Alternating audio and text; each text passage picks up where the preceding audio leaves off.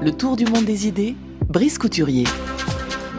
Bonjour Brice. Bonjour Florian. Alors dernière chronique consacrée au livre de Nassim Nicolas Taleb dont vous parlez depuis le début de la semaine. Tout best donc c'est Jouer sa peau, c'est le titre de ce dernier, ce dernier ouvrage. Tout, tout best-seller aux États-Unis se doit de comporter un minimum de recettes, de trucs pour se sentir bien dans sa peau ou encore faire euh, de vous un milliardaire. Est-ce que c'est le cas là avec ce livre? Oui, oui, plusieurs conseils pratiques relevés dans ce bouquin. Tout le livre développe, je le disais, l'idée selon laquelle on ne peut pas faire confiance, on ne peut faire confiance qu'aux gens qui assument les conséquences de leurs actes, plutôt que de tenter de s'en débarrasser sur la collectivité. On ne s'étonnera donc pas d'y lire la maxime commerciale suivante. Les produits ou les sociétés qui portent le nom de leur propriétaire véhiculent un message très important. Elles crient qu'elles ont quelque chose à perdre. Alors il aurait pu citer évidemment le Huffington Post, devenu l'un des grands succès éditoriaux d'Internet. On a fini par oublier que son nom lui vient de sa fondatrice, Ariana Huffington.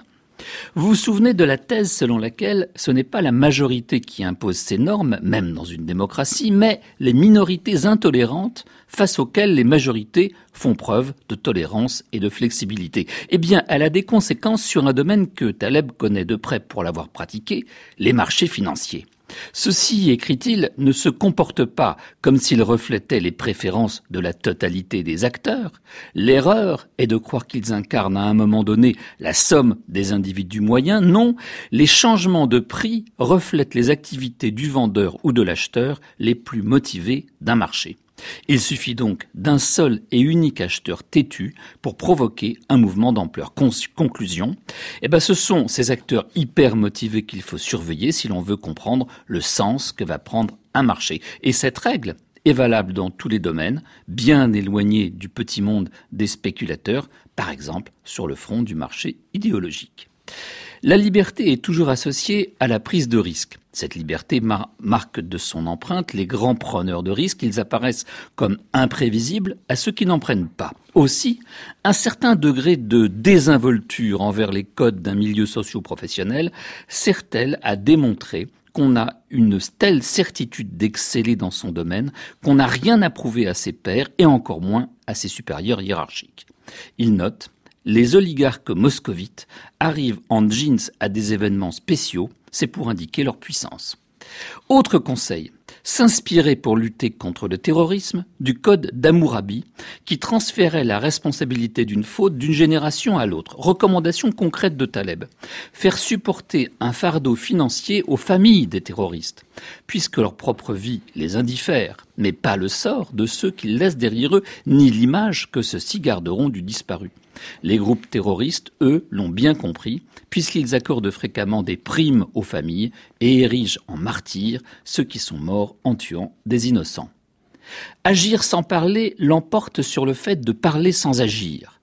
Le sultan seljoukide Ahmad Sanjar se réveilla peu de temps après son accession au pouvoir avec une épée plantée dans le sol à côté de son lit. C'était un message de la secte des Achichins, liés à l'islam chiite. Il lui faisait savoir qu'il pouvait le tuer s'il le voulait, et qu'il était donc préférable, dans son propre intérêt, de les laisser tranquilles, ce qu'il fit avec sagesse. Bon, est-ce que vous avez, Brice, quelques conseils un peu moins inquiétants en stock? Oui, par exemple celui-ci. Si un inconnu se comporte mal ou vous menace, saisissez votre téléphone et prenez-le en photo. Ne sachant pas quel usage vous pourriez bien faire de ces clichés, les mauvais coucheurs ont généralement tendance à se cacher le visage et à décarpir. Sauf évidemment ceux qui vont vous frapper et vous voler votre portable, mais c'est un cas que cet optimiste de Taleb ne semble pas envisager. Mais dans ce cas, courez. Les sales types redoutent de voir leur mauvaise manière s'étaler sur les réseaux sociaux et Taleb de citer la discussion rapportée par Platon dans le deuxième livre de la République entre Socrate et Glaucon à propos de l'anneau de Gyges. Celui-ci était censé conférer à son possesseur le super pouvoir de se rendre invisible afin d'observer les autres.